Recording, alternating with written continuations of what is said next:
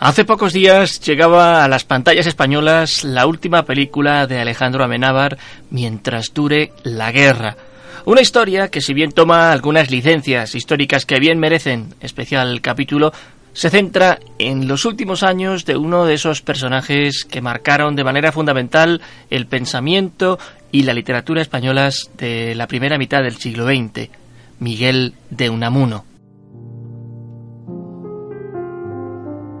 Personaje clave en la llamada generación del 98, pero también de la vida universitaria de Salamanca, el pensador vasco va a centrar los próximos minutos de nuestro programa enfocándonos en su vida y en su obra, pero también en la convulsa situación política de nuestro país en las cuatro primeras décadas de la pasada centuria.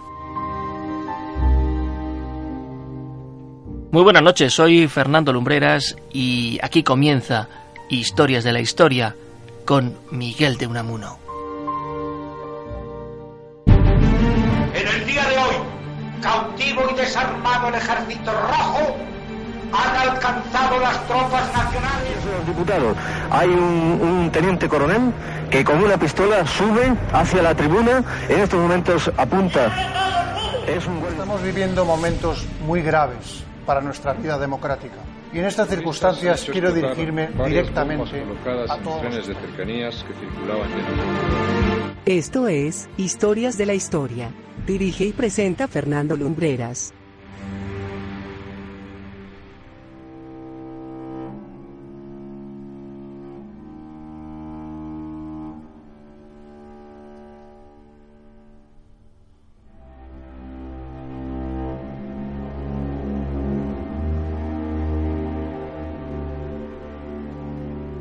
En el número 16 de la bilbaína calle Ronda nacía, un 29 de septiembre de 1864, Miguel de Unamuno y Hugo. Era el tercer hijo y el primero varón del matrimonio formado por Félix María de Unamuno y por María Salomé Hugo, 17 años más joven que este y prima de, de Félix. A los pocos meses de nacer Miguel, la familia se muda a la calle de la Cruz y en los bajos de este edificio se encontraba una chocolatería propiedad de unos familiares. Allí transcurren los primeros años de Miguel hasta que con tan solo seis años se queda sin su padre. La tuberculosis, enfermedad muy común en la España de la época, se lo lleva un 14 de julio de 1870.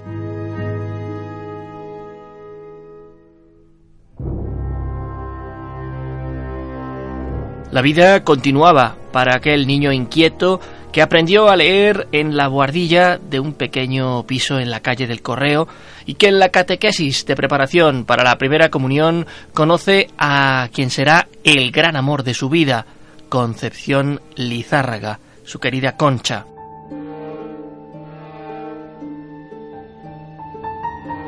Pero he aquí que en aquellos años de su niñez España se desangraba en la Tercera Guerra Carlista, una confrontación civil que transcurrió entre los años 1872 a 1876 entre los partidarios de Carlos María Isidro, duque de Madrid, y los de Amadeo de Saboya, los de la Primera República y los de Alfonso XII.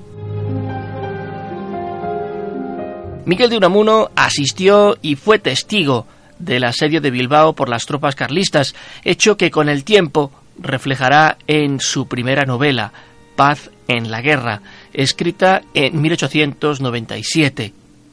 El asedio, el bombardeo y la posterior liberación de Bilbao marcaron el paso de la niñez a la adolescencia de Miguel.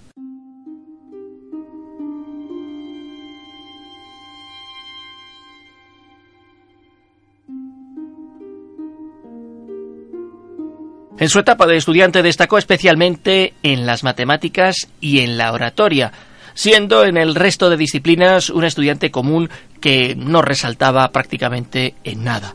Eso sí, Miguel tenía una afición que cultivaba cada vez que tenía ocasión, el dibujo.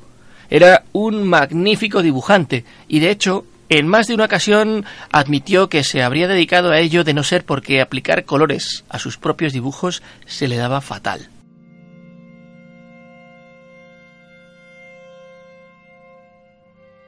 En septiembre de 1880 se traslada a Madrid y allí inicia estudios de filosofía y letras en la Universidad Central, finalizando sus estudios tres años después con tan solo 19 años. Pero no solo eso, al año siguiente consigue el doctorado con una tesis sobre la lengua vasca y los nacionalismos que ensalzaba Sabino Arana, fundador del PNV y contemporáneo suyo.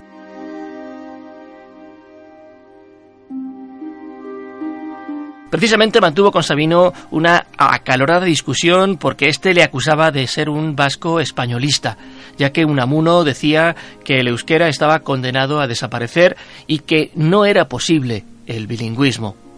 Es evidente, a tenor de cómo se han desarrollado las cosas, que el pensador bilbaíno se equivocó.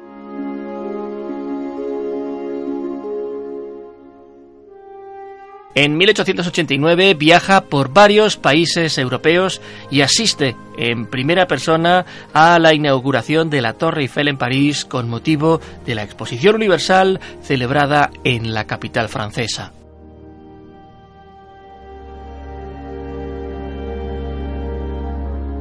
Y en 1891 contrae matrimonio con su querida Concha Lizárraga, de aquel matrimonio nacieron nueve hijos con el pasar del tiempo. Ganará una cátedra de griego en la Universidad de Salamanca y allí entabla gran amistad con el escritor Ángel Ganivet, una de tantas víctimas de la terrible crisis del 98 que asoló a nuestro país. El propio Ganivet se suicidaría ese mismo año.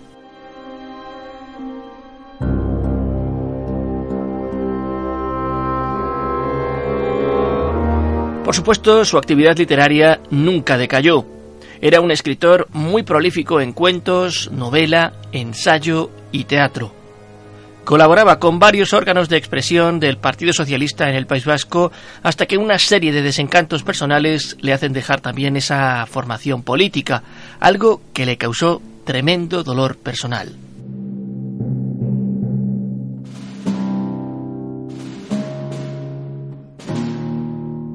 Salamanca y Unamuno van unidos de la mano. La ciudad le acogió como a un hijo más. Él era un habitual del café Novelty, donde mantenía tertulias literarias de gran afluencia de público. En el año 1900, con tan solo 30 años de edad, fue nombrado rector de la Universidad Salmantina por primera vez, cargo que llegó a ostentar tres veces.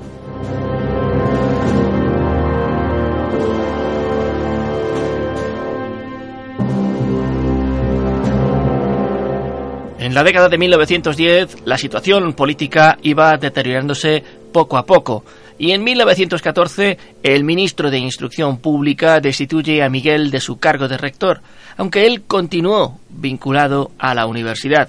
De hecho, en 1920 fue elegido decano de la Facultad de Filosofía y Letras por sus propios compañeros.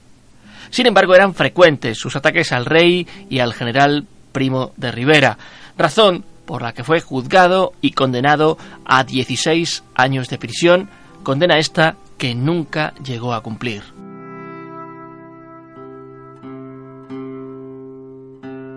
No obstante, no se salvó de ser desterrado en 1924 a la isla de Fuerteventura hasta que fue indultado. Eso sí, no regresará a Salamanca, sino que se exiliará en Francia hasta 1930, en que cae el régimen de Primo de Rivera. A su regreso a la ciudad del Tormes es recibido como un auténtico héroe. Estamos asistiendo a sus años dorados.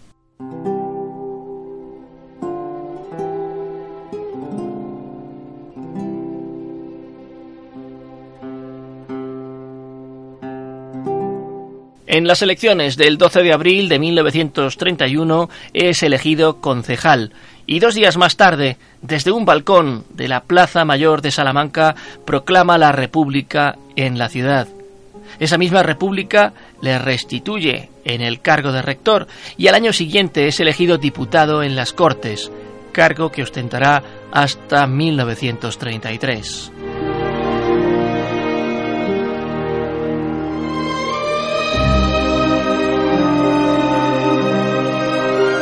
En 1934 se jubila de su actividad docente y es nombrado rector vitalicio de la Universidad de Salamanca.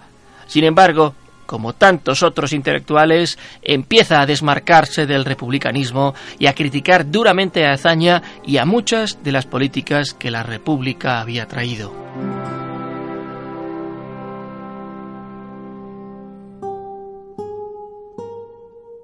Al iniciarse la guerra civil, Unamuno apoya a los rebeldes. Quiere ver en los militares alzados a un conjunto de regeneracionistas autoritarios dispuestos a encauzar la deriva del país. Cuando el 19 de julio la práctica totalidad del consistorio salmantino es destituido por las nuevas autoridades y sustituida por personas adeptas, Unamuno acepta el acta de concejal que le ofrece el nuevo alcalde, el comandante del valle.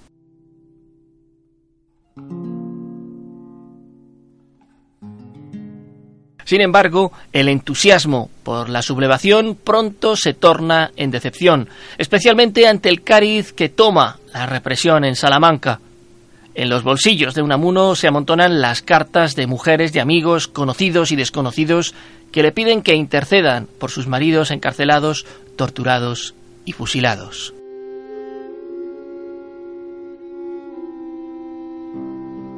Miguel de Unamuno se arrepintió públicamente de su apoyo a la sublevación. El 12 de octubre de 1936, en el Paraninfo de la universidad, durante el acto de apertura del curso académico que coincidía con la celebración de la fiesta de la raza, el rector se enfrentó públicamente al general Millán Astray, que había pronunciado unas soflamas contra la inteligencia y exaltadoras de la muerte. Es el famoso discurso por el que pasaría a la historia y que queda plasmado en la película de Alejandro Amenábar.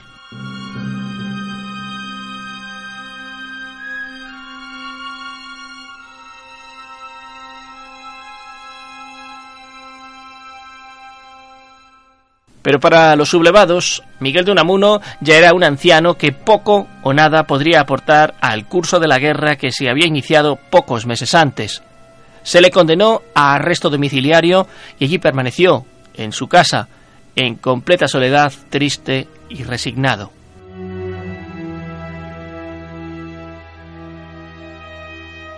Y allí, sumido en esa tristeza, falleció repentinamente en su domicilio de la calle Bordadores la tarde del último día del año de 1936 que tan fatídicos augurios trajo a nuestro país.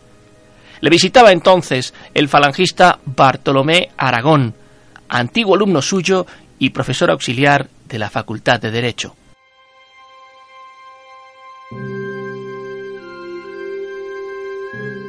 Hoy sus restos mortales descansan en el cementerio de San Carlos Borromeo de Salamanca junto a los de su hija mayor Salomé, fallecida tres años antes que él. En su lápida podemos leer un epitafio que casi podemos decir que resume su experiencia en la vida. Dice, Méteme, Padre Eterno, en tu pecho, misterioso lugar, dormiré allí, pues vengo deshecho del duro bregar.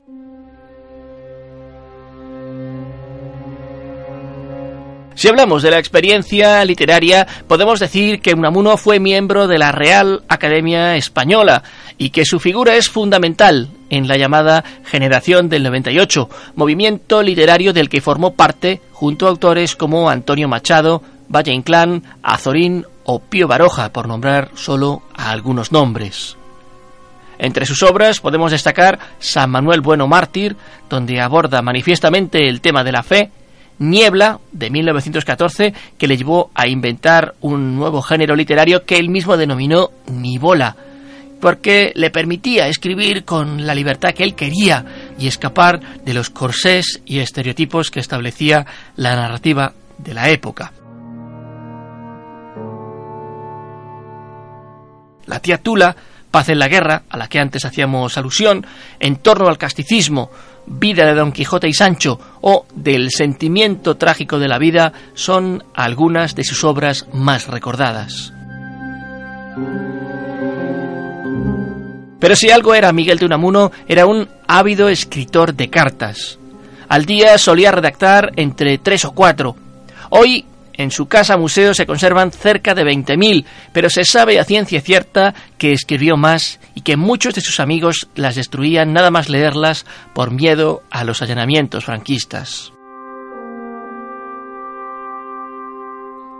Y ya sabéis que en la medida de lo posible nos gusta que os encontréis cara a cara con la historia y en esta ocasión lo que vais a escuchar es un documento histórico de primer orden lo que vais a oír a continuación es la verdadera voz de Miguel de Unamuno en un pequeño fragmento de la única grabación que se conserva.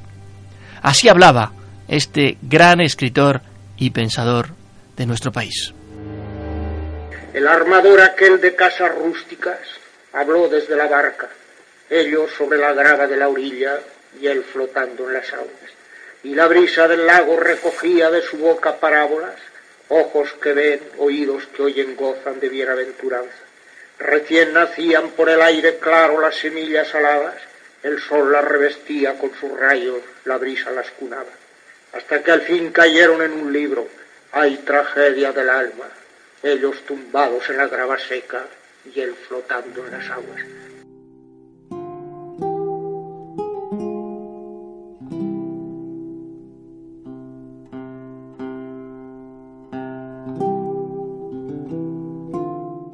Miguel de Unamuno, maestro, escritor, político, filósofo, diputado.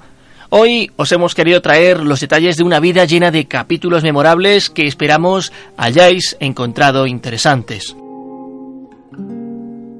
Recordad que en el portal del programa vais a encontrar todos los podcasts ya emitidos hasta la fecha y que podéis suscribiros y recibirlos todas las semanas también en Spotify y en iTunes. Además, en el portal de Historias de la Historia vais a encontrar vídeos y un montón de páginas amigas para completar vuestra experiencia con nosotros. Gracias por habernos acompañado. Volveremos dentro de muy poco con una nueva experiencia, una nueva crónica y, ¿por qué no?, una nueva aventura. Desde Madrid hasta donde sea que nos escuchéis. Como siempre, muy buenas noches y buena suerte.